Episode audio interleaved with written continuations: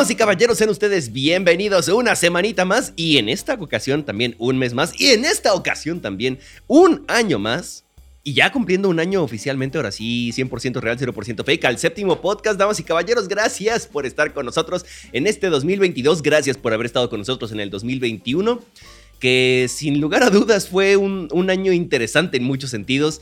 Y sobre todo para nuestro señor acompañante, el doctor eh, Salim Kassab, pues, un año lleno de cine, ¿no, doctor? ¿Cómo está usted? Buena tarde, buen día, buena noche, donde quiera que nos estén escuchando. Ya nada más soy acompañante en este podcast, ¿no? Pues está bien. usted es el creador, el omnipresente, el maestro de... Perdón, el maestro de las cuatro cuerdas Ese es nuevo, pero. El señor de los rototoms está hablando del otro lado del, micrófono. Claro que, claro que sí. Gracias, Poncho. Sí, lo dijiste muy bien. Por primera vez es un nuevo año para el séptimo podcast.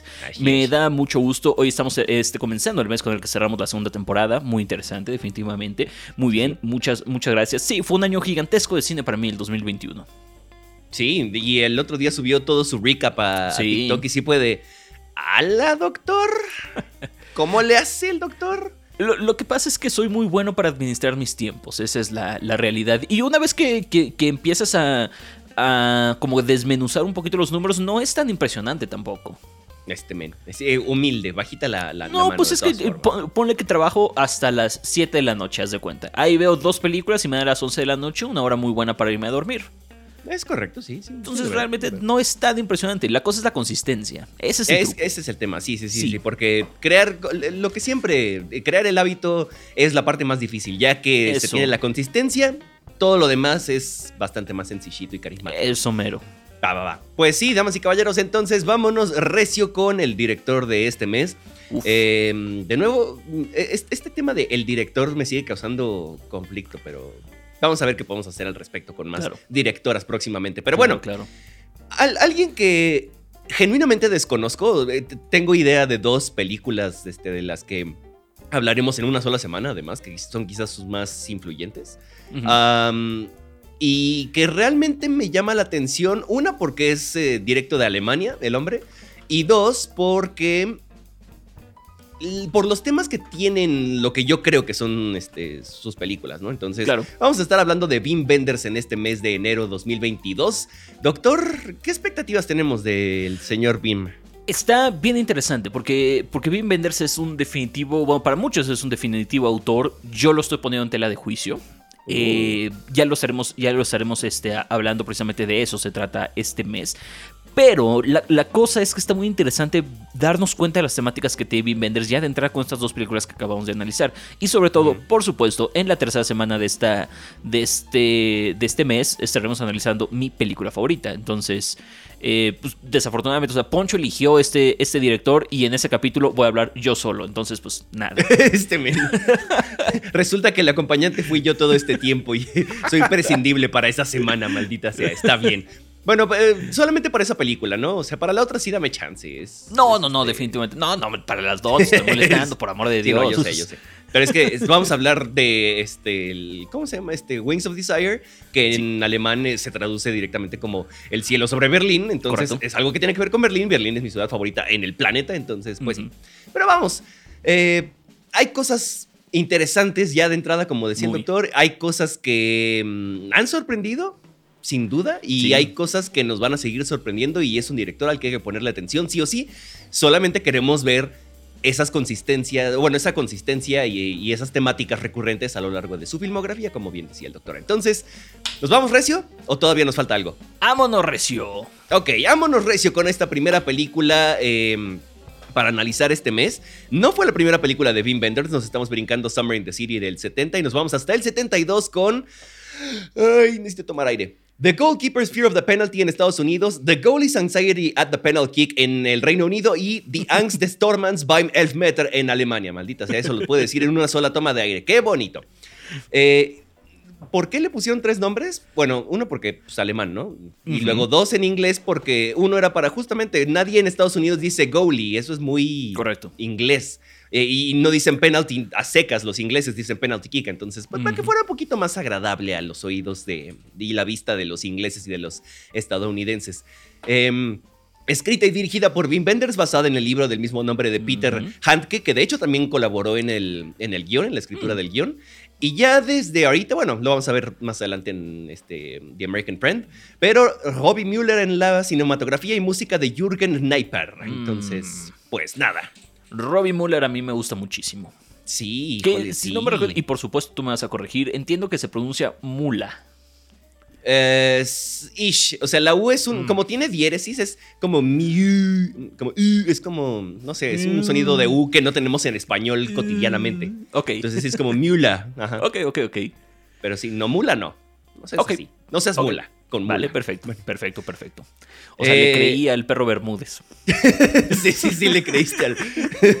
Tal cual es, que, es que es curioso porque en alemán los que terminan con ER, las palabras que terminan con ER, por ejemplo, muchas se pronuncian como en Inglaterra, como el water, ¿no? Okay. también. Es, pues, ya. Europa, hashtag Europa. Pero bueno, fun fact del día de hoy. Y otro fun fact, eh, doctor, que este venía al principio de la película.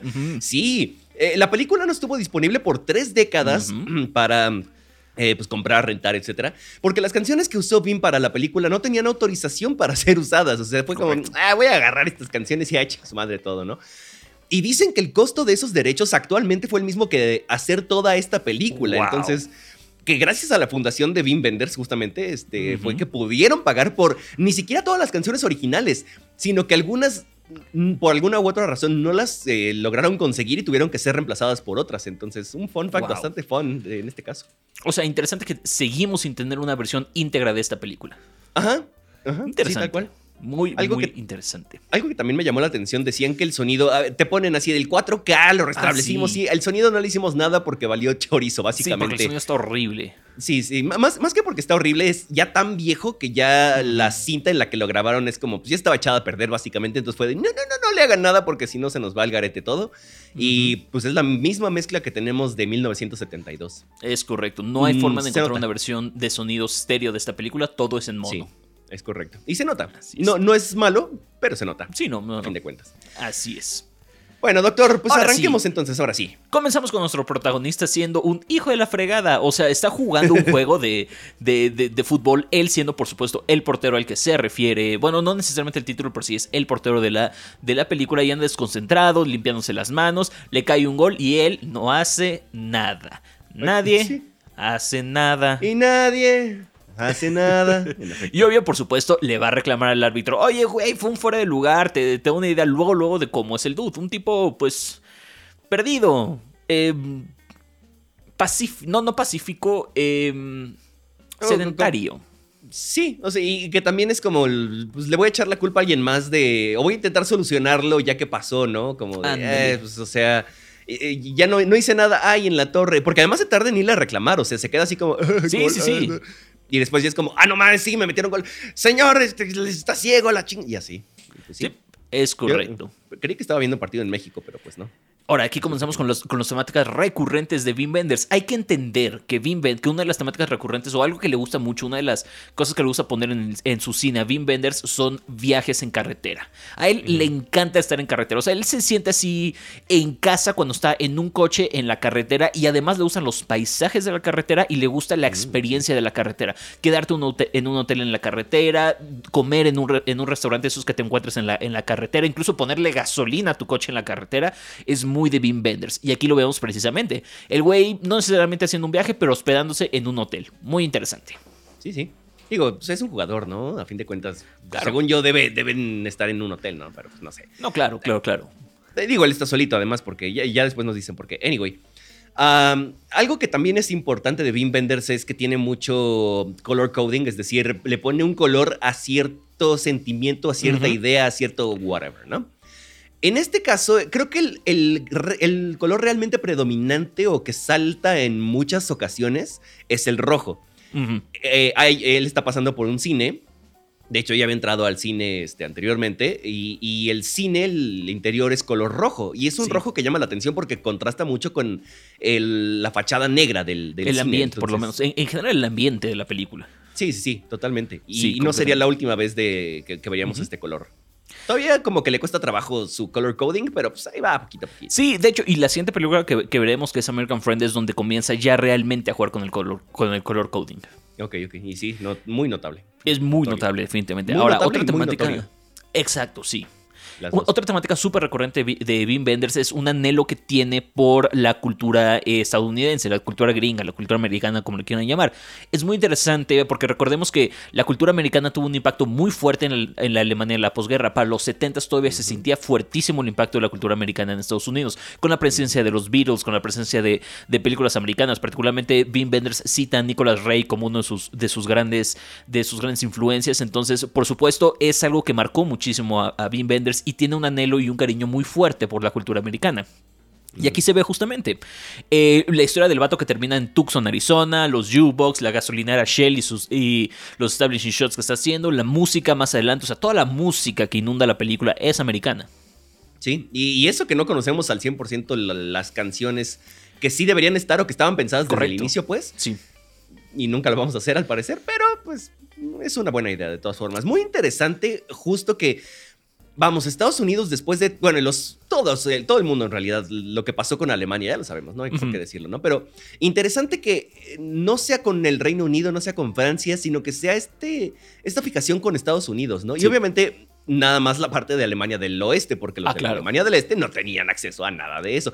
Eh, técnicamente, porque eh, hay unas historias de que, por ejemplo, la radio de, la, de Berlín del Oeste llegaba a Berlín del Este. Entonces, pues ahí sí ni cómo le puedes hacer, ¿no? Para evitar que, no escuchen esas estaciones. Pero bueno, eh, yo, estoy como Gonzo el mes pasado, así de los, los Justo datos históricos. ¿Dónde está Gonzo cuando lo necesitamos? Es correcto, sí, sí. Pues no lo necesitamos porque tenemos a Poncho en esta ocasión. Pero nada más porque el, el, freak este, casado con Alemania. Pero pues, espero que vengan cosas interesantes. Ajá. Antes de continuar, lo importante también el, un poquito más de contexto histórico de Alemania en ese momento, porque sí, seguimos en la posguerra, aunque suene que los 70 ya no están cercano a la, guerra y sí, no lo es como tal, pero eh, recordar que es, es, el país que perdió la guerra y que además está cargando con la vergüenza de los, de los acontecimientos que hizo su país antes. Entonces, por supuesto, los ciudadanos están tratando de hacer pases con su pasado. Y sí, y al día de hoy incluso. No, y al día de hoy, tota-, totalmente. Y mucho de eso se trata el cine Fassbinder. Ya después hablaremos de él. Mm, no me anime, doctor, que en una de esas. Nada más te estoy, te estoy animando. Justamente, si yo estoy poniendo ahí el dulce. Ah, maldita sea. Yo estoy poniendo el dulce. Y yo voy a caer así como este gatito con catnip y con jamón, no sé. Como Garfield en lunes con lasaña. Ándale, sí. Hijo, sí. Uy, la lasaña. Bueno, este. Ah, decíamos de personajes cercanos o admirando al arte y lo decíamos porque empezamos a ver los dos, curiosamente, The American Friend. Em, que estos personajes, los de Wim Wenders, admiran el arte de alguna u otra manera, diferentes tipos de arte, este, de gran o menor medida, ¿no? En mayor o menor medida. Acá vemos a este vato que le gusta ir al cine y ya van dos veces o tres veces que ya fue al cine. Es correcto, y va a ser muy interesante ver a los personajes de Wim Wenders acercarse al arte o tener una admiración por el arte, porque se le ve a, a Wim Wenders exubera, eh, transpira esa admiración por, por el arte. O sea, tal cual con los documentales que vamos a ver este, este mes con Buenavista Social Club o con Pina, son documentales hacia artistas, que le hizo a artistas. Y que por eso, bueno, por eso y por muchas otras cosas se han vuelto del, tan famosos y del nivel que, son, ¿no? A fin de cuentas. Sí, sí, sí. Eh, ya cambiando de tema, seguimos adelante con la película. Ya está con la, este, pues no es recepcionista, la que atiende, anyway, en el cine, ya saben. La taquillera. Taquillera, ajá, sí. Sí. Y, y cuando, eh, bueno, y ya este, tienen su encuentro, lo que sea, y cuando despiertan después de despeinar a la cotorra, este ella tiene un vestido rojo, pero rojo así, mírame que aquí estoy. O sea, el rojo intenso que contrasta de nuevo con todo el paisaje, con el resto de los colores de la, de la, de la escena. Em, y también se me ocurrió, en vez de despeinar a la cotorra, también después de que el vato siga dejando que eh, las, las, pelotas, los bolas, ya saben, entren en donde no. O sea, primero por ser portero y ahora pues en este caso. Sí, terrible, lo siento. Pero, pero fue como, mmm, Ok, está bien. Ay, este, está muy vulgar, pero digo, te lo voy a tomar. o sea, yo te iba a ofrecer el matar el chango a puñaladas, entonces. Sí, ah, sí, por supuesto. todo, todo bien. Excelente servicio. Ay, este. Ah, este soy Doc, porque pues sí. Seguimos con las referencias de la cultura americana en la, Alemania posguerra. Interesante verlo temprano que comenzaron esas referencias en su cine. Lo decíamos precisamente hace rato. Salud, Poncho. Gracias, es que tengo gripa y así, entonces este, me van a escuchar sufrir un poquito, pero. Porfa, aprecien lo que está haciendo Poncho por nosotros. Ay, ay, ay, pues este. no, no, no, no es necesario. O sea, yo lo hago con harto gusto y, demás. Este, ahora sí, esta película me costó trabajo por lo mismo, porque estaba como de. pero. Qué interesante. Sí, sí, sí. Este, y, sí, esta onda de la, este, las referencias de la Alemania posguerra y todo eso, seguramente va a estar plagada toda la filmografía de, de Vin Benders de eso. De nuevo, no es una cosa que se supere fácilmente. Al día de hoy, vamos. Correcto. Es como cuando le preguntas a, un artista la misma pregunta, la misma pregunta en todos los shows. En todo, los alemanes están hartos de, de, esas em, preguntas y de esas cuestiones de la Segunda Guerra, pero pues es que ahí van a estar, ¿no? Y tienen que cargar con ese peso, lamentablemente, por cosas que ni siquiera hicieron ellos ahorita, pero bueno. Claro. Sí, totalmente. Eh, y no va a ser tan presente como crees que lo va a estar. Lo va a ser. Ok, ¿eh? Qué interesante. Va a ser muy interesante, sí. Ok. Siento que Fassbinder entonces va a ser el adecuado para eso. Fassbinder es el adecuado para eso, sí, definitivamente. Ay, doctor. Es el adecuado. Ahora, eh, eh, hay una fascinación de Wim también por los lugares que representan viajes. Por lo mismo que ya decíamos, porque le encanta estar en la carretera así. Entonces vamos a ver trenes, autobuses, metros, aeropuertos, de todo. Incluso lotes de coches para rentar. Vamos a ver en la, filmografía. O sea, Vaya. Así de loco está este hombre. Y en este caso, pues ella vive junto a un aeropuerto, que además me parece que está adentro del maldito aeropuerto, pero pues cada quien, ¿no? Muy estilo Wong Kar Wai, ¿no? Sí, sí, sí, sí, es cierto. ¿Y yo por qué? Pero sí, es verdad. Sí, sí, sí.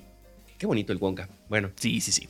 Eh, y bueno, de pronto seguimos adelante con la película dentro de la casa este, y todo el rollo. Y de pronto pues, ella le está, lo está tentando, le está diciendo: Pues ahora sí, este, vamos a matar el chango a puñaladas. O vamos a comernos otro pollito. Es correcto, vamos a ven y glaseame la dona. Y este, em, pues la mata. Sí. La, mata y no lo ves venir, o sea, no, ni de cerca. ¿Qué pasó? es que, de nuevo, de 0 a 100. Sí, no, no, no, terrible. Ni siquiera te da indicios el vato de, que quiere hacer algo así, ¿no? Él se ve súper tranquilito, todo el rol, pero. Hasta aburrido el personaje y todo, o sea. Pero pues, como lo pones por acá, el hecho de que limpie las cosas da a entender que ya lo ha hecho antes. por la manera tan minuciosa en que limpia todo. y, y realmente se fija en a ver, ¿dónde estuve aquí? Aquí, pero, pero además todo sobrio, tranquilito, o sea, no entra en pánico, no se pone a sobrepensar, es simplemente actúa y actúa. Ajá, exactamente, fríamente. Y es, es muy, no, no perturbador, pero es interesante ver cómo no te cuentan el pasado, pero ya con eso también te da tanto contexto del personaje. Es correcto, sí. Em, estas referencias también, aunque sean pequeñitas de los dólares, no sé qué. De, alguna manera también ya te decía desde esa plática con Gloria, justamente con la chica taquillera, de las monedas de Estados Unidos y de nuevo este, referencias a Estados Unidos de que un amigo de San Luis y no sé qué. Y aquí paga algo con sus este, chelines, lo cual se me hace rarísimo. Eh, y, un dólar se cuela ahí a la, mitad, ¿no? Entonces, de nuevo, también estas referencias chiquitas que eventualmente van a tener un cierto impacto, ish, en la película, pero a la vez no lo van a tener. Entonces, nada más es como una pequeña pista. Y así. Ahora, otra de las temáticas, y para mí quizás la más grande de, de Wim Benders, aparte de las que ya hemos dicho, por supuesto, es el retrato de la soledad en los, en los personajes cómo nos enfrentamos a la soledad y quién y sobre todo el hallazgo y la exploración de la persona en la sociedad en la que viven. Mm. Es, un claro ejemplo, esta película es un, claro ejemplo, una persona que está completamente desconectada de la realidad y completamente desconectada de la sociedad y cómo está interactuando con la sociedad cuando tiene que estar en contacto con ella. Y ahorita en América Americano va a ser todavía más interesante ver lo que vamos a ver. Sí, sí, sí.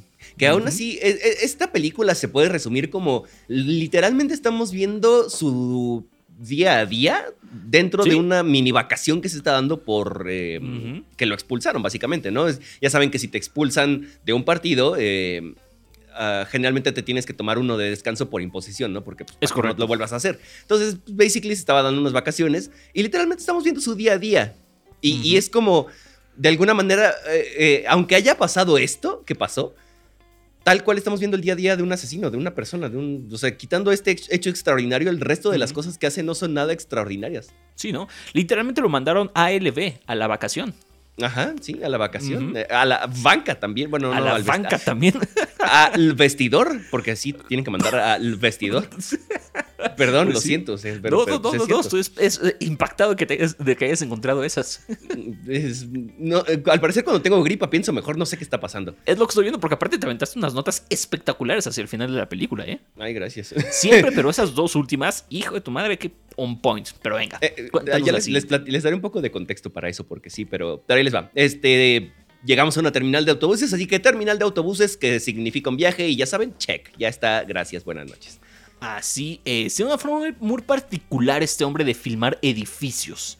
no sé, cómo, no sé cómo decirlo, pero son como que edificios grandes, solitarios, con calles relativamente grandes alrededor, pero que se sienten tan solitarios. No sé cómo describirlo. Ah, sí veo eso y, estoy recordando más este amigo americano que tiene cosas para mí más interesantes este, en cuestión de, foto, por ejemplo.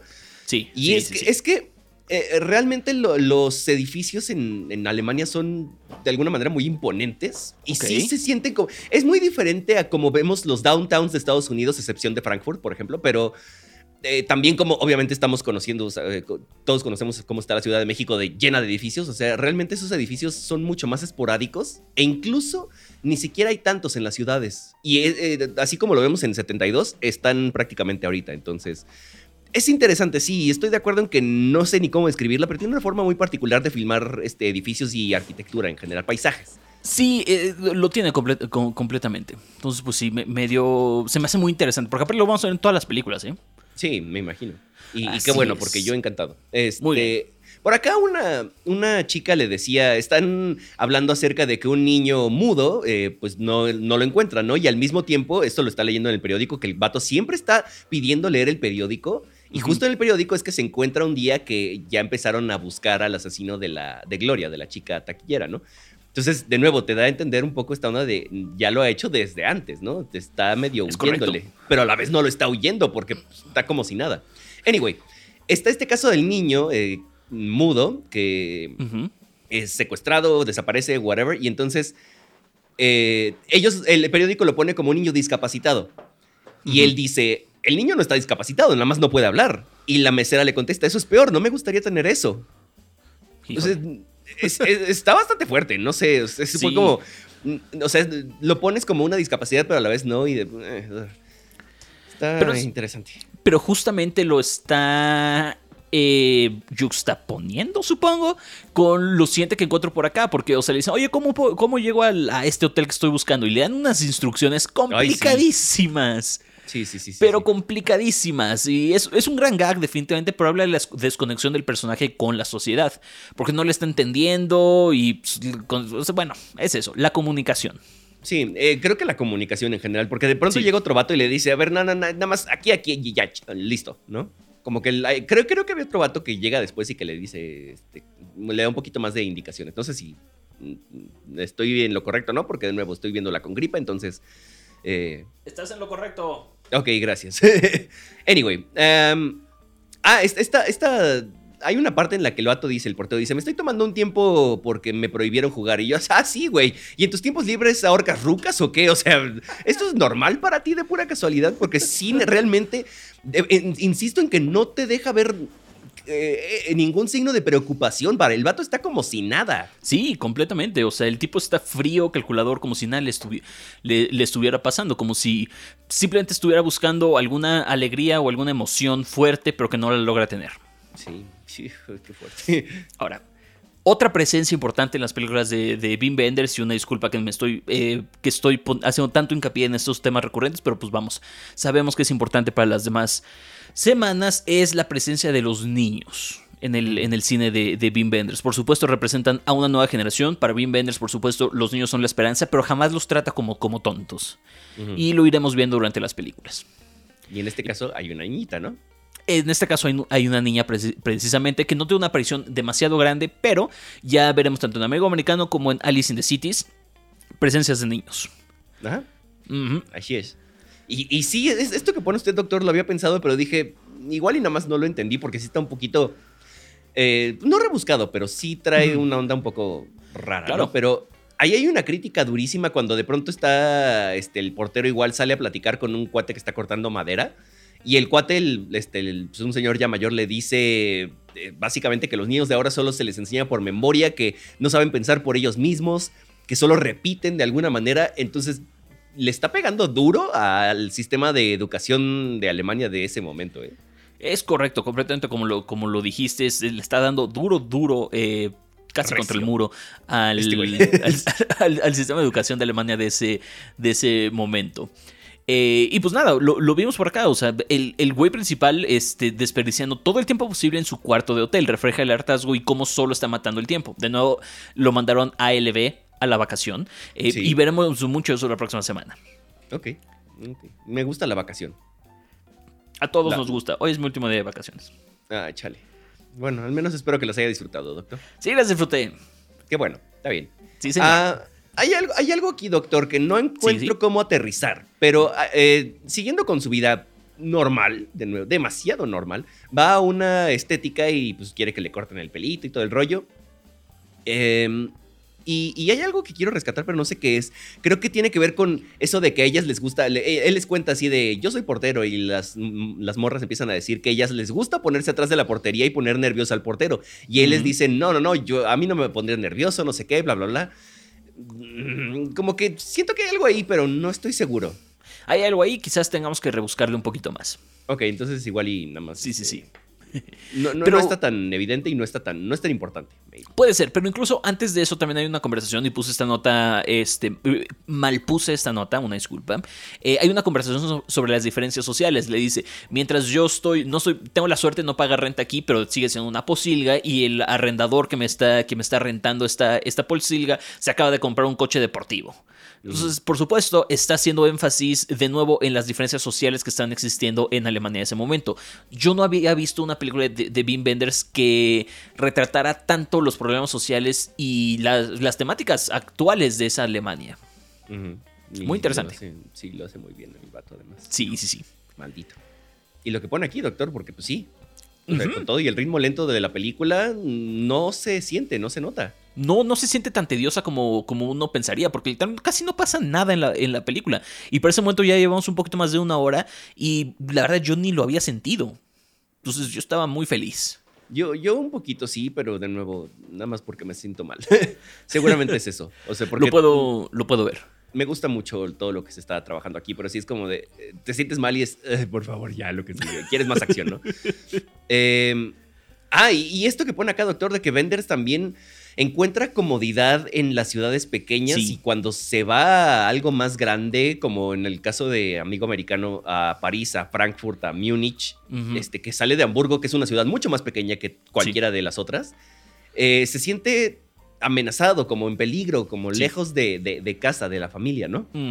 Se siente como, como impotente. Decíamos justamente que Wim se siente cómodo en la carretera y en esos eh, lujos pequeños que te da la, carretera. Entonces, eso lo está contraponiendo a la majestuosidad de las grandes ciudades.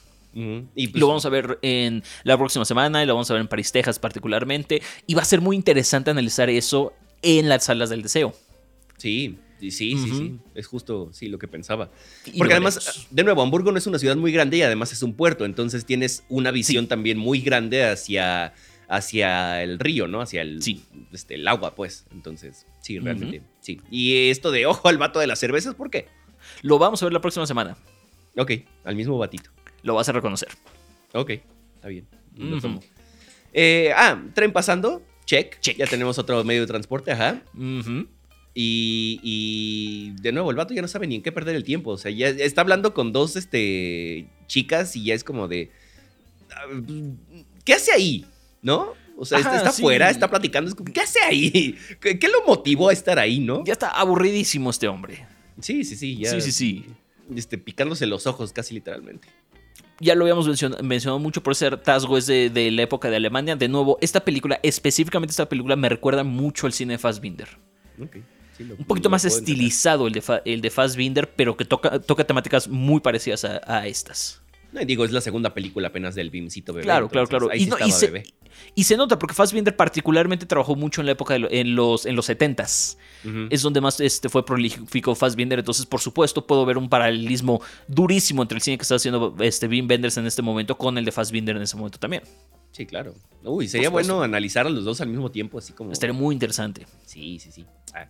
Ah, lo que decíamos hace rato de las broncas de comunicación, por aquí hay un punto en el que la chica que recibe al portero y el portero están platicando y se dicen una que otra cosa y el vato le dice, es que todo lo entiendes mal, eh, que realmente le dice, todo me lo malinterpretas, ¿no? Eh, van dos películas de nuevo porque vimos a eh, Amigo Americano primero, en la que la pareja, o ya saben, este tipo de parejas que no son pareja, tienen broncas de comunicación. Entonces, de nuevo, esta parte de la comunicación, al parecer, va a ser bastante importante. Ya tenemos otro puntito por ahí para empezar a analizar. Y, lo, va a ser muy, muy importante. Y qué bueno que los, que los has mencionado y me dio mucho gusto que lo resaltaras porque sí es cierto. O sea, pensando en las películas que nos falta ver, híjole, va a ser bien importante. Ay, güey, ok. ok. Oh, doctor, no sé, usted decía que se le pasaba ya muy. Bueno, no se sentía muy, muy lenta la película y todo el rollo, pero ya la monotonía de la vida del vato ya es como, ya, it's killing me. O sea, ya, por favor. Sí, es verdad que la última media hora sí se siente ya bastante pesadita. Mm, sí, sí, sí, sí se siente pesadita. Pero llegamos a este tracking, del, tracking shot del güey caminando. Y la cámara simplemente siguiéndolo, él completamente en posición completamente cerrada, viendo completamente hacia la izquierda, él caminando la, y la cámara este, siguiéndolo. Eso es súper recurrente en Beam Vendors y sobre todo en París, Texas lo vamos a ver. Ok, ok, me voy a acordar de esto. Te acordarás de mí. Apúntate, llévatelo. Me lo llevo así. Odio que me deje tarea, doctor, porque de pronto llega esa semana y es como de ¡Hola, Borgos! Y sí, sí, sí. O sea, es bonito, pero es horrible a la vez. Porque me tengo que con, con Wonka White dejé muchísima tarea y creo que ya no lo he hecho tanto. Sí, este. O sea, lo agradezco, pero a la vez es como de me tengo que esperar otras dos semanas o una Yo sé, yo sé. Entonces sí es pesadito eso, pero a la vez me encanta. Em, ok, llegamos ya al mero final de la película. Y este discurso que llega un partido de fútbol, o sea, ¿tú, crees que ya todavía le va a faltar, algo va a pasar y realmente ya no pasa nada, o sea, nada más te dan un indicio de que hay unas monedas, este, de, Estados Unidos son las que nos están dando una pista y no sé qué y no sé cuánto. Y realmente la policía nunca llega y hace nada. Es correcto. realmente no sucede nada. El asesinato pasó este, de noche, ¿no? Tal cual, cualquier cosa. Entonces llega a un partido. De nuevo, ¿tú crees que va a seguir por mucho la película? Y la neta es que no. Eh, se sienta a ver el partido y estaba diciendo este discurso sobre los porteros. Y me gusta mucho por muchas razones. Creo para mí que trae dos vertientes. Por un lado, eh, es que él dice, es que tú ves al portero cuando está el partido y dice, no, no, pues no, es que estás viendo el balón, estás viendo a los atacantes, estás viendo, nadie ve al portero. Entonces trae dos vertientes, creo yo. Uno, como todos estamos programados para hacer o ver ciertas cosas, pero no el todo completo. O sea, realmente, de nuevo, no ves al portero hasta que lo necesitas, ¿no? Hasta que viene una jugada clave y entonces hace un paradón o la riega, ¿no? Lo que sea. Y segundo, como dentro de ese todo hay piezas clave que solo notamos de nuevo cuando eh, hay momentos importantes, cuando, de nuevo, la parada, la, regada y todo el mundo es como, ay, el portero la regó. Sí, sí, o sea, tienes a 10 jugadores antes que él, ¿no? Claro. Entonces, me, me pareció muy interesante y lo digo porque durante varios años fui portero, hace muchísimo tiempo que ya no juego fútbol, pero esta responsabilidad cae tan fuerte en tus hombros de que te meten un gol y es tu culpa. ¿no? Y yo sí, de los otros 10 jugadores que están pintados o, qué onda. Y para acabar, este discurso del penal, que obviamente está ligado al título, ¿no? De este miedo que le tienen los porteros al, a, los penales o, o, a un penal. Claro. Es este juego mental entre el portero y el que cobra el penal, porque está diciendo es que si tú conoces a ese vato y sabes que lo va a tirar a la derecha, pues entonces nada más te tiras a la derecha. Pero entonces el vato está pensando, este güey sabe lo que yo voy a hacer, entonces lo voy a tirar hasta el otro lado. Pero si el vato está pensando eso y tú crees eso, entonces significa que igual y no lo vas. Es un rollo. Claro. A, fin de cuentas, todo eso es lo mismo por lo que está pasando a ese vato en la vida real después de matar a Gloria. Ve en los periódicos cómo va el caso, pero está viviendo su vida prácticamente como si nada. Y que el portero ataje el penal al final de la película podría representar que el vato fue el que ganó ese duelo de alguna manera y no lo atraparon. Es, muy interesante esa, analogía y ahí te van varios, varios puntos que encuentro por acá. Definitivamente es, es eh, me gusta lo que dices, ese, primer punto que, que, que, estableces de que no encontraron o es inconsecuente la muerte de Gloria. Y habla precisamente de nuevo de la condición en la que estaba Alemania. Estaba tan, tan involucrada y tan pensando en otras cosas que no le daba importancia a la muerte de una persona. Y es parte de lo que está diciendo Wim Wenders con la, con, la película, cómo la muerte de una persona puede pasar sin pena ni gloria y que, y que a la gente no le importe. Eh, sin pena ni gloria, vi lo que hiciste ahí. Eh, ay, no me di cuenta, qué bueno.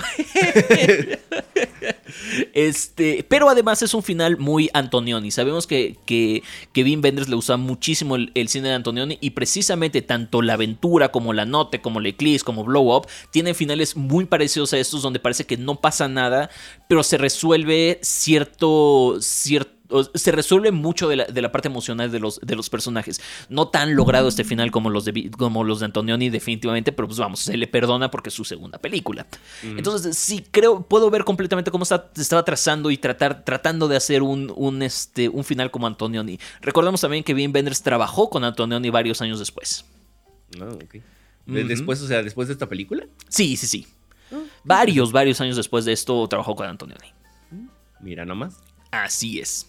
Ahora, esta película me dio hueva escribir el título y ahora me doy cuenta que ya escribí más palabras que el título de la película, así que mejor ya me pongo a hacer el análisis. Es bien interesante para comenzar la filmografía de Vin Bender, sabían que es su segunda película. Su manera de filmar edificios, su obsesión con los lugares que representan un viaje, sobre todo ese anhelo a la cultura americana ya se hacen presentes. Acá está examinando el papel de la cultura americana, que la cultura americana tiene en la Alemania posguerra, en por supuesto la Alemania del oeste de la, este, la posguerra, y es muy interesante.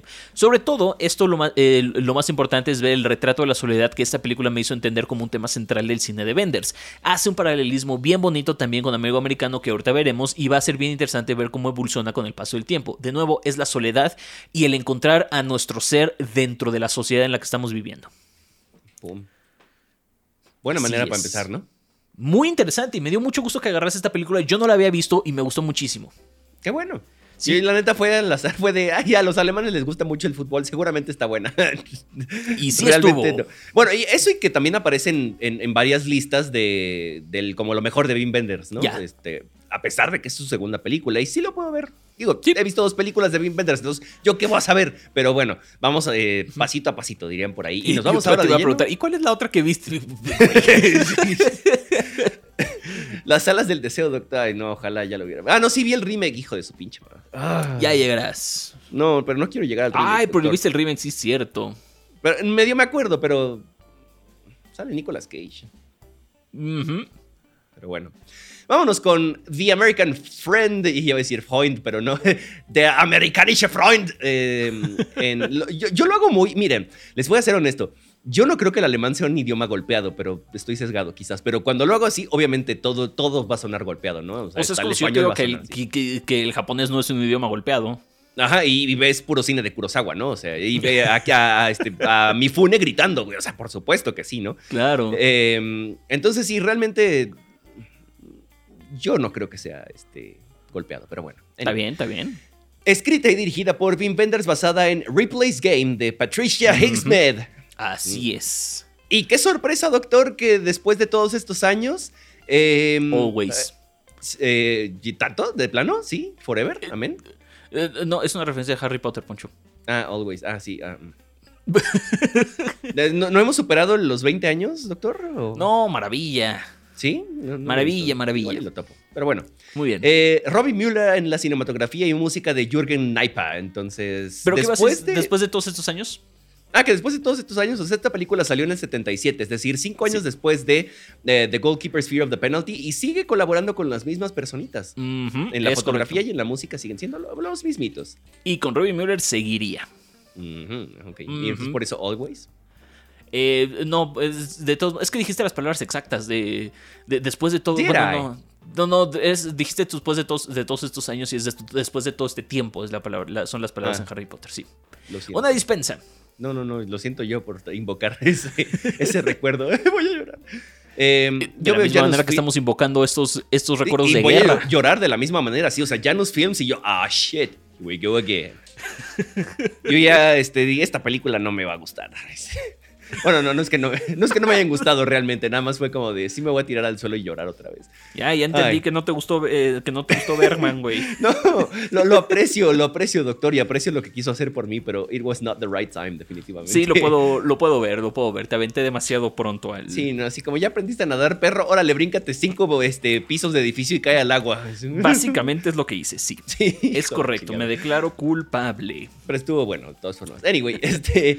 Luego, luego comenzamos con imágenes de edificios por fuera. De nuevo, esto que ya decíamos hace rato de la forma que tiene Bien Venders de filmar los edificios y que aparezcan edificios para empezar, ¿verdad? Es correcto. Ahora, ojo al color rojo. Aquí comenzamos con la parte del color coding durísimo que tiene Bien Venders.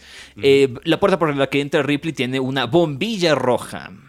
Sí, vestido verde, bombilla roja. Es correcto, rojo, rojo, o sea, en general, cosas rojas aquí. Sí, Sí, cualquier cosa que tenga que ver con rojo, indeed. Y además es un rojo, no sé si es el mismo tono de rojo realmente, pero es un rojo tan saturado, o sea, que sí es como de rojo, friégame la pupila, ¿eh? Tal Pero duro. Pero qué bonito se ve, maldita sea. Sí, la verdad es que sí. Lo del em, arte de nuevo y la apreciación del arte y traficar con arte y hacer arte en general, de nuevo, aquí está, vemos a Ripley comprando arte a un, entre comillas, pintor.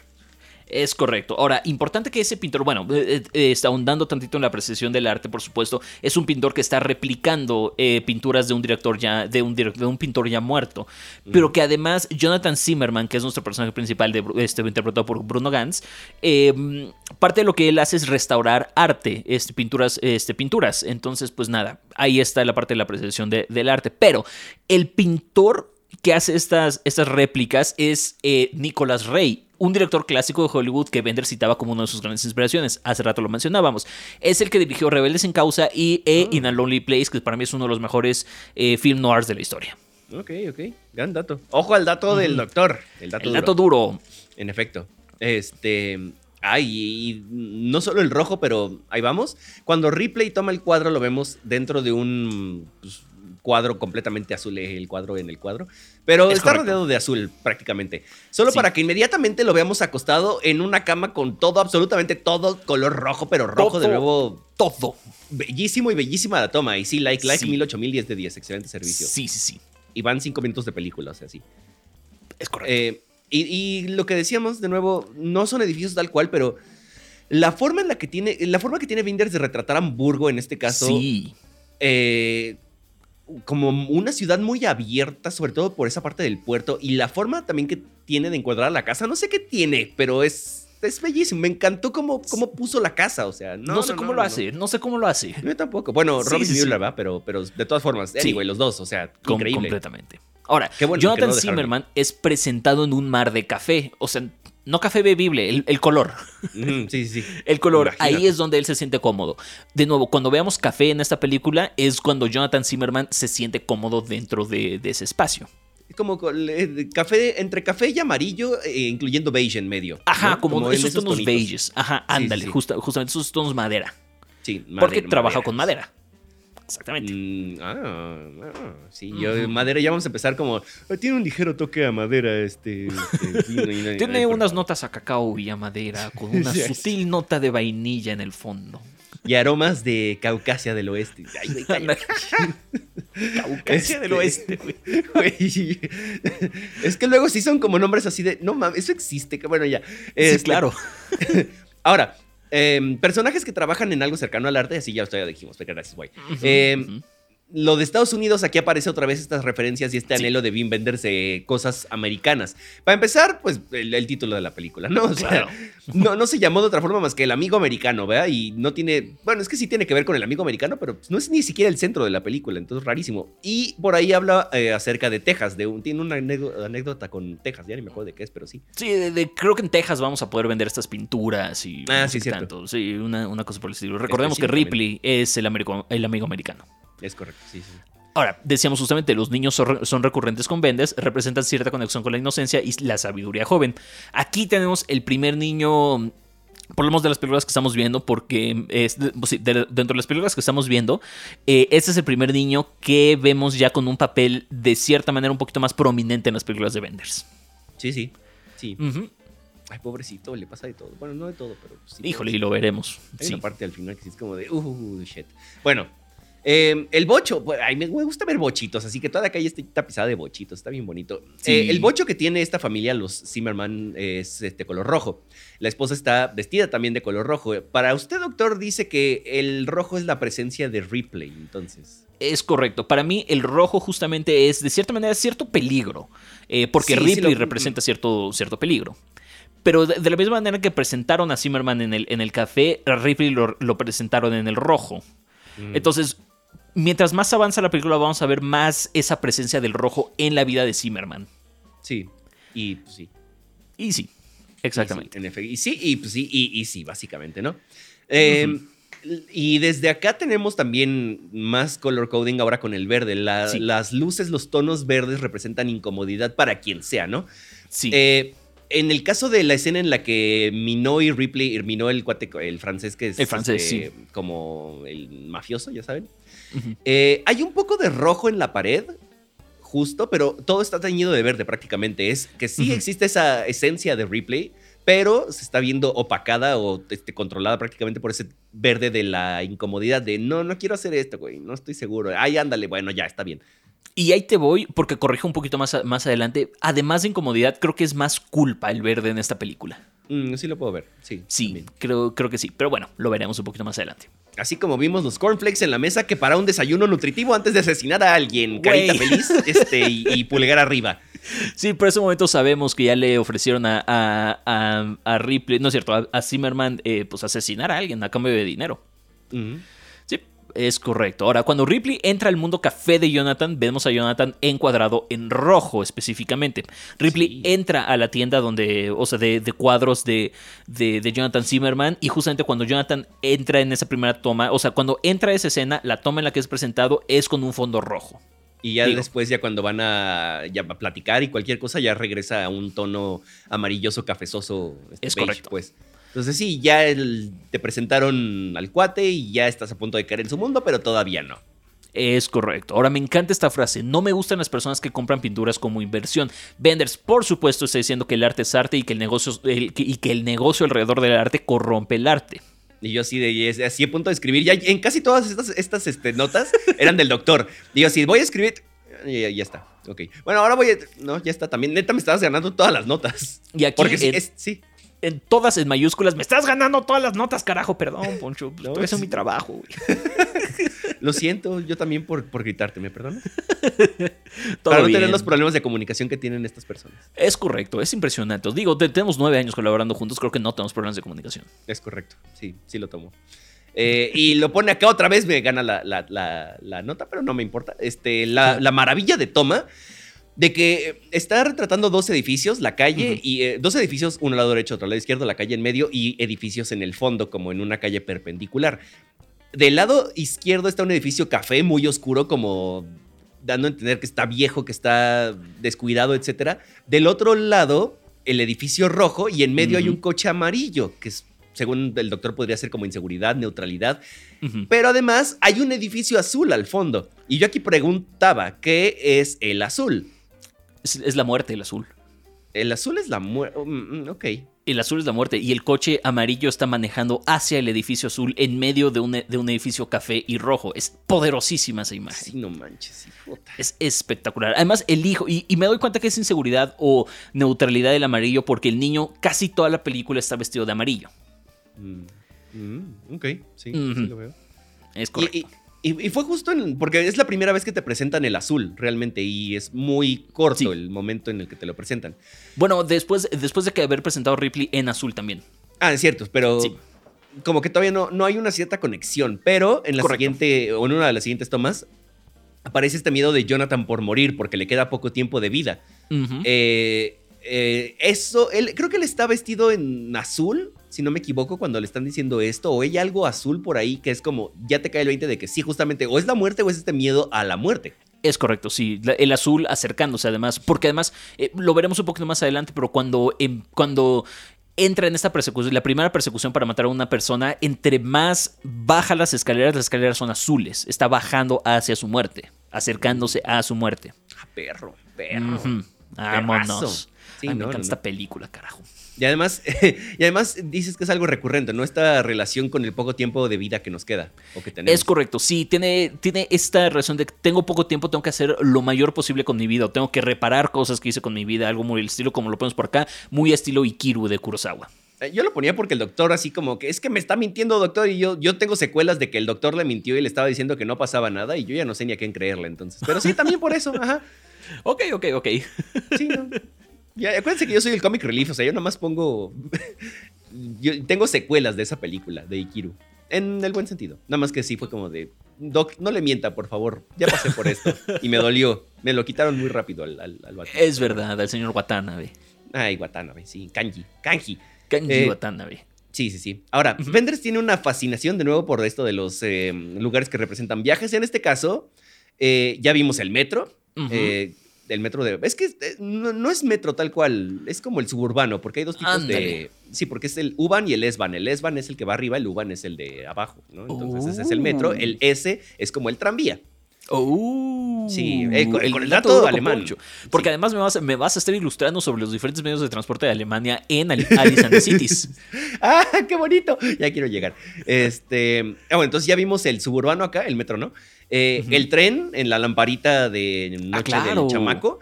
Y no olvidemos que la nota que detona todo este miedo Es cierto. la escribieron desde el aeropuerto. Cierto, tienes toda la razón. Entonces sí. Pues ahí está. Ahora, Doc, en cuanto al estilo visual de Benders y desde el. Bueno, esta fue la primera que yo vi y me brincó mucho esta onda de los cortes que son muy drásticos, muy abruptos, rápidos, que pasamos de una cosa a otra de volada, así como apenas estás digiriendo lo que te termina de decir en una escena y de pronto ¡pum! ya estás en otro lugar.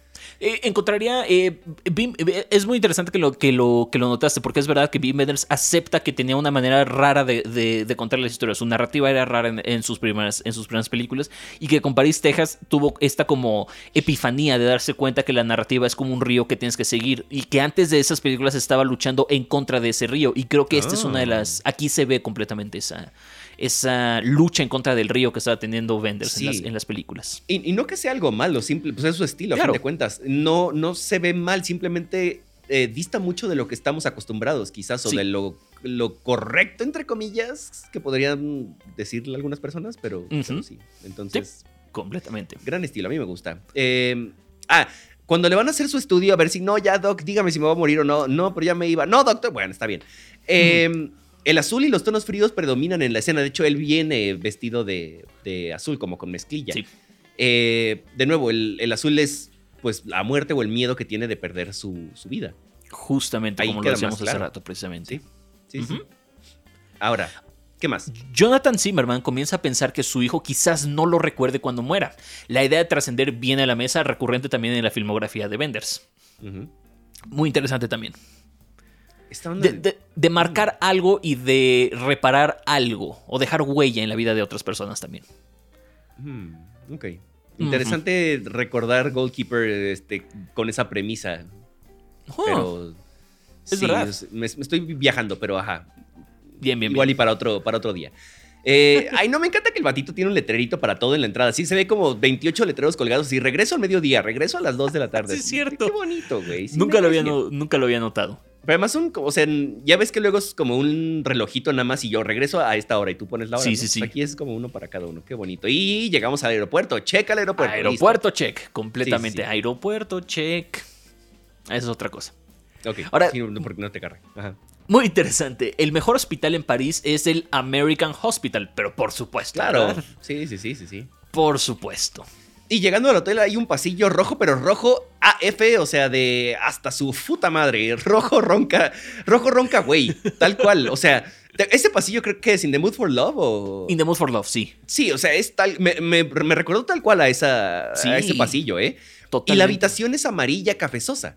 Mm, Entonces, de nuevo, esta onda de que pues, Ripley puede estar por ahí, sí, ¿no? Pero ya que llega a su zona de confort, pues ahí está comodito en su cuarto, es cafecito y así. Es correcto. Como que Ahora, los echan, cuando- pero no. Todo, todo, perdón. Los echan, Dale, dale. pero todavía no, no cae 100% en eso. Ya. Muy interesante lo que ponemos por acá, porque cuando abre la puerta del balcón nos dimos cuenta que no ha habido ni casi ni un rayo de sol en toda la película. Sí. Y es cierto, yo tampoco lo había notado. Es muy oscura esta película. Recordemos Sí. que es un neo-noir. Sí, y, tal cual días nublados al 100%, excepto casi al final. Y estoy intentando buscar una relación con eso, pero todavía no la encuentro. Hasta Ah, bueno, no. por supuesto, está, está viviendo hechos muy sombríos todo lo que, lo que está viviendo y al final tiene esta revelación moral que está teniendo al final el personaje y es cuando sale a la luz, sale la luz en la, en la película. Mm, Sí, lo puedo ver, sí, sí. Ujú. Ok.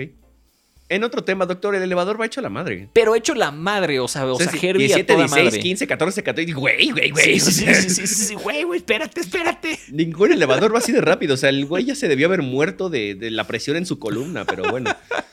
Eh, cuando le dan la noticia al. Es que no, no sé, no sé qué Es está pasando ahí. Pero, pero es que no, no- A ver, aclárenme una cosa. Cuando le dan la noticia de no, si te vas a morir, ya valiste vergas. Y obviamente el plan con Maña ya nos enteramos después, ¿no? Pero le dan la noticia, el, la chichincle del Minó está sentado en el piano. No se ve que está tocando el piano, pero ponen una tonada de piano. O sea, yo no sé si el vato está tocando el piano y entonces qué mal pinche gusto del vato. O es el soundtrack y entonces sí es para que te ayude con el ay, qué triste, O sea, ¿no? Me no sabemos si es música diegética o extradiegética. Exacto. Pero, pero qué risa me dio. O sea, Según yo es diegética. Según yo es diegética. O sea, sí está tocando el piano el güey. para que pegue más así. Te vas a morir. Turururu. Sí, por Sí, supuesto. güey, por favor. Y con eso se. ¿Sabes qué? Yo, yo este, culpo al piano de que haya aceptado ese trabajo, ¿eh? De matar a alguien. Si no, si no hay piano, no lo toma, seguro. Citando a Truffaut, alguien dispárele al pianista. Mmm, pobrecito pianista, pero ok, bueno. o si no, parafraseando a Truffaut más bien. Sí, está bien. Este. Llegamos a esta parte en la que ya aceptó el trabajo y no sé qué, ya están yendo la chichincle y este vato, el Jonathan, a matar al, primer dude. Y entonces el Jonathan trae una gabardina café, more like beige, realmente para poder hacer el asesinato. ¿Está cómodo? Es correcto. ¿Ya lo aceptó? Es correcto. Por, lo menos sigue teniendo su personalidad, o sea, sigue conservando sus valores y su moralidad todavía para este momento. Sí, sí. De cierta manera. Por lo menos lo está haciendo por una buena causa. sí, es cierto. Es correcto. Ahora, la tensión de toda la secuencia de vigilancia del vato que lo, van a matar es tremenda. Y finaliza con el sonido de las escaleras. O sea, ese sonido de, las escaleras eléctricas subiendo el como tucu, tucu, tucu, con eso acaba. O sea, ahí, suena el disparo y entonces lo deja y... ¡Wow!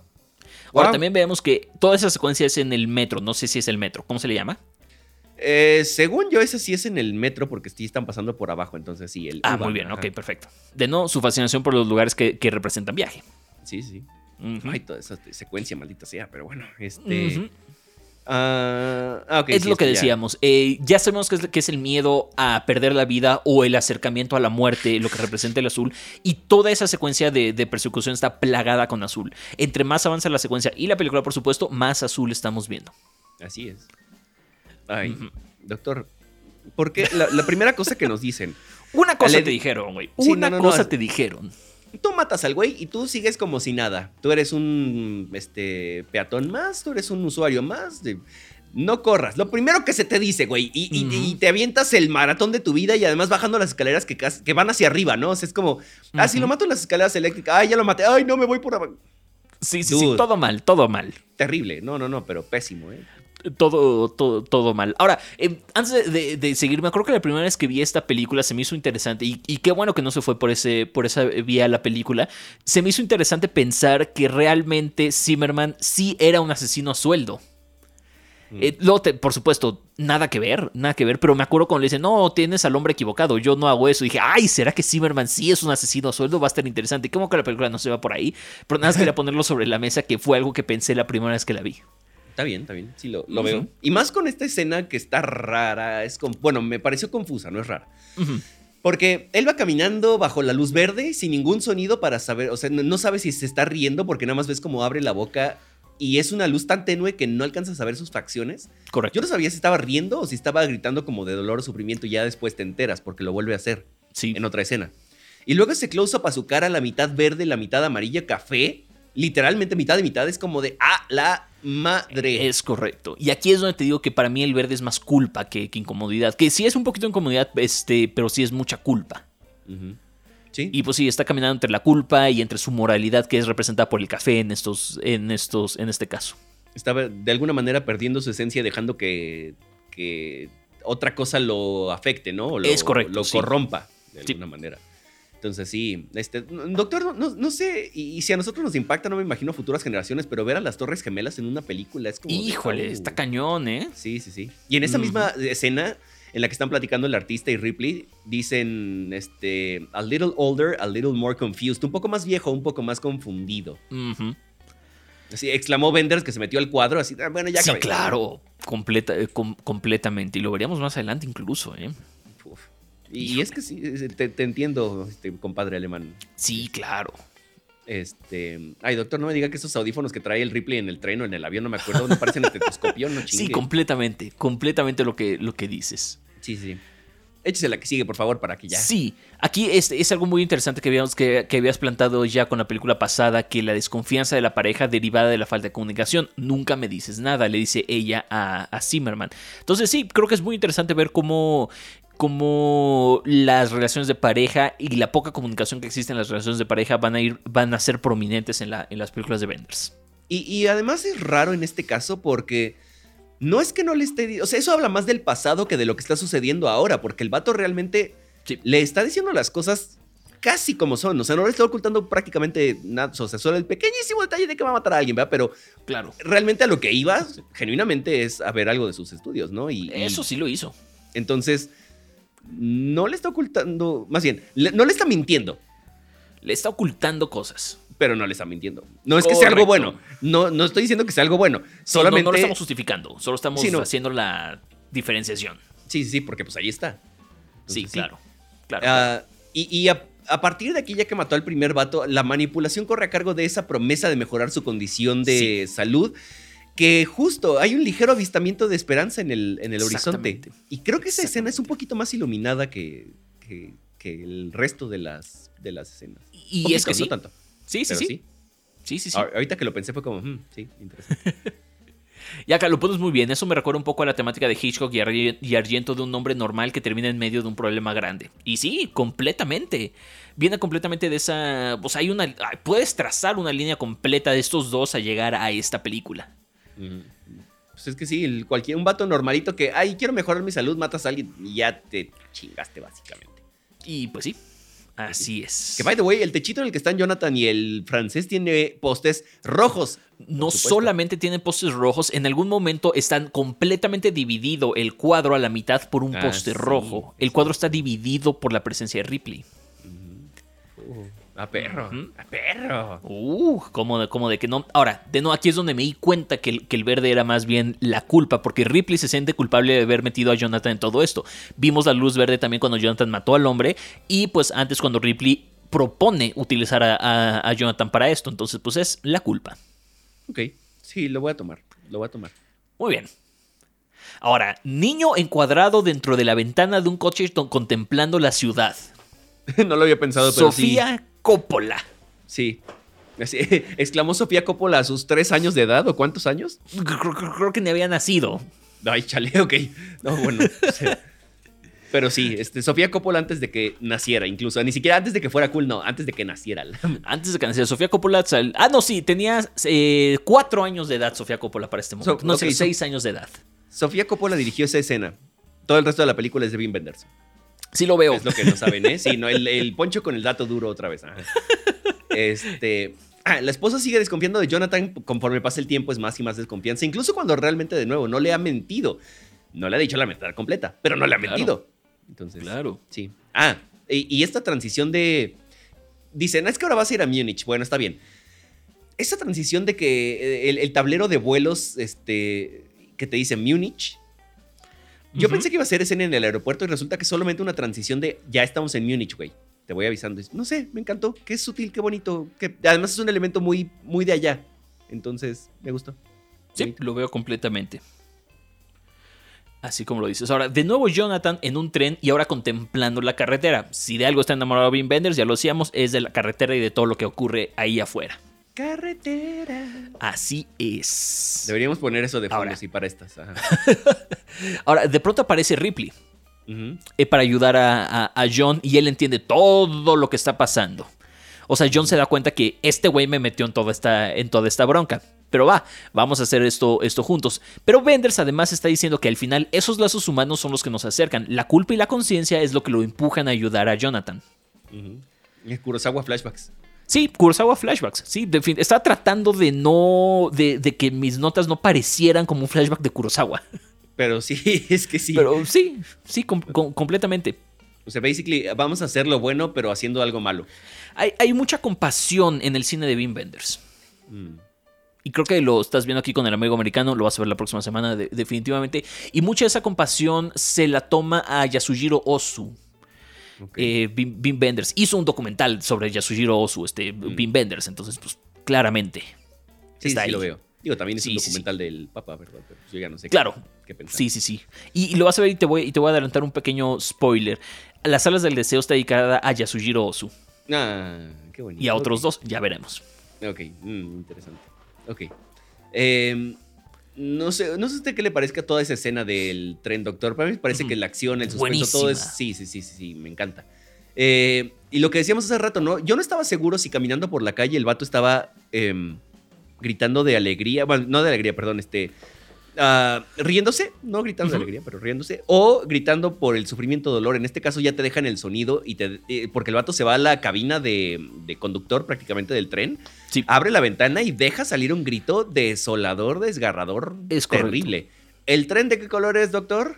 El tren es de color rojo. Es correcto. Igual que el atardecer. Ajá. Qué maravilla. No me he dado cuenta. Va corriendo hacia, de nuevo, estas tomas bonitas de Hamburgo. Va corriendo hacia su casa y el, el, sol, es tal cual el sol, rojo, el atardecer rojo.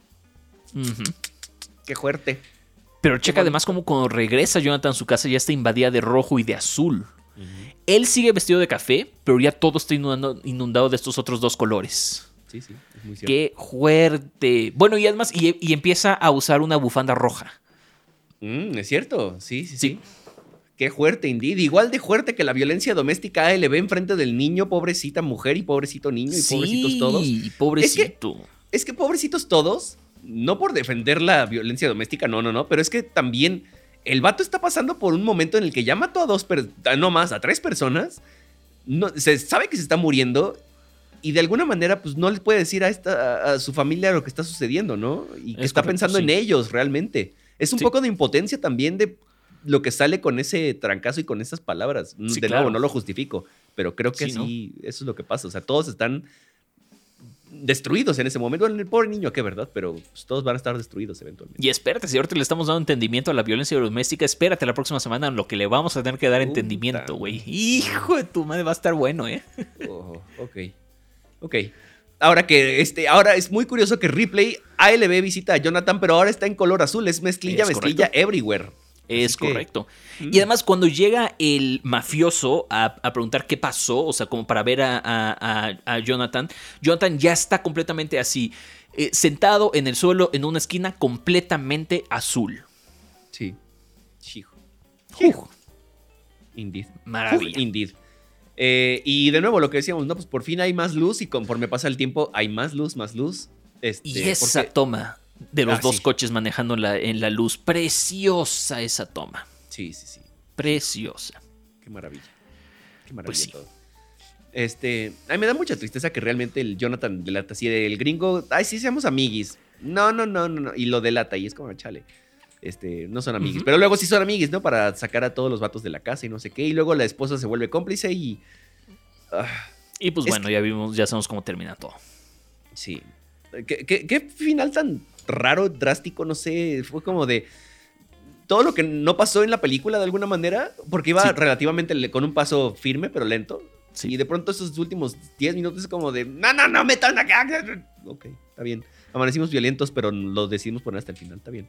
Es correcto. Ahora, El Amigo Americano es un neo-noir precioso de Benders, una de sus películas más subestimadas. Continúa con la exploración del ser, del ser en soledad y de cómo reacciona ante situaciones de presión, cómo conserva su dignidad y moral dentro de la sociedad en la que está viviendo. Es un análisis de cómo el medio, el miedo, la muerte y la esperanza pueden jugar un papel en las decisiones que toma una persona que en la línea está cuestionando y quizás traicionando sus propios valores. Al final la moral triunfa. Incluso cuando el protagonista encuentra su muerte, también resuelve las dudas morales que lo comienzan a carcomer durante la película. Wenders analiza hasta dónde podemos llegar por hacer algo bueno por otras personas. Y en este caso, pues hasta la muerte. Pues sí. Hasta la muerte de alguien más y la muerte propia. Es correcto. ¿Te gustó el amigo americano, Poncho? Sí, sí, sí. Qué bueno. Me pareció interesante, definitivamente. Este, Inesperado. No esperaba algo así. Ah, pero, pero bien, realmente. Qué bueno. Uh, off to a good start con estas dos películas. Me da gusto, me da mucho, mucho gusto. La próxima semana estaremos viendo Alice in the Cities y estaremos viendo The Wrong Move. que son parte de una trilogía y la última película ya no la vimos porque dura tres horas o algo así. Y tenemos que además hablar de ocho películas. No, no podemos hablar de las tres en una sola semana. Este, ya lo intentamos una vez y no nos salió muy bien. Bueno, más bien, pudo haber sido mejor. Entonces ya aprendimos, lo dejamos en las primeras dos de esta trilogía. Correcto, así es esto.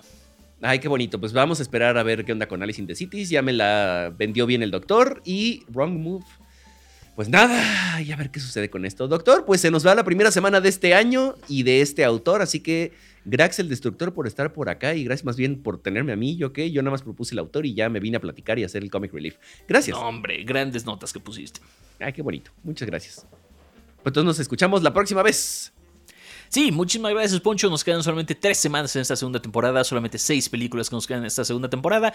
Ya lo estaremos hablando la próxima semana. Muchas gracias, Poncho, por estar conmigo una semana más por acá y muchas gracias a las personas, a las personas que nos estuvieron escuchando. Para los que llegaron hasta acá, por cierto, doctor, tenemos una noticia para la próxima semana, este, porque queremos intentar algo diferente. Sí. Entonces, ¿el de una vez aquí o lo ponemos al principio o qué? No, venga, lo, decimos de una, de una vez. creo que va a estar interesante. Queremos hacer un experimento. No sabemos cómo se vaya, no, no sabemos si se va a quedar fijo. No sabemos si. De que lo, vamos a hacer una vez la próxima semana y, vamos a ver qué tal sale y vamos a ver cómo nos sentimos nosotros con esto. Pero queremos transmitir en vivo en nuestros TikToks la grabación del podcast. Entonces, pues nada, próxima semana, eh, dependiendo, no sabemos todavía bien qué día vamos a grabar, pero pues ustedes estén atentos y pues vamos a grabar el podcast en vivo en TikTok. Así es, damas y caballeros. Entonces, vamos a que se arme recio y pues nada, los esperamos en esa transmisión que va a estar buena. Doctor, gracias. Gracias, Poncho. nos escuchamos la próxima vez. Yo soy Poncho Siveira. Gracias por estar con nosotros en el séptimo podcast. Eh, y buen día, buena tarde, buena noche, donde quiera que nos estén escuchando. Y por supuesto, feliz 2022. Tápense porque si no les va a dar gripa como a mí no quieren eso. Pásenla bien y hasta la próxima.